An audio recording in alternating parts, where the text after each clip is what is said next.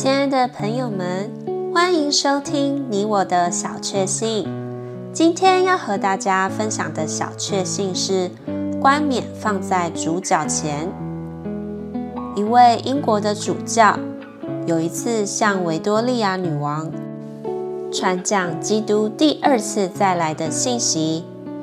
女王说：“我是何等愿意，当我还在位时，他就来呢。”主教问他为何有这心愿，女王答说：“因为我乐意把我的冠冕放在他的脚前。”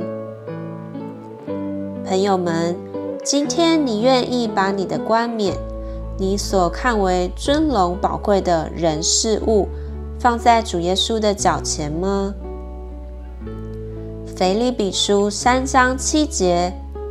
只是从前我以为对我是赢得的，这些我因基督都已经看作亏损。Philippians 3:7 But what things were gains to me, these I have counted as loss on account of Christ。你喜欢今天这集你我的小确幸的内容吗？欢迎留言给我们。如果喜欢，也可以分享出去哦。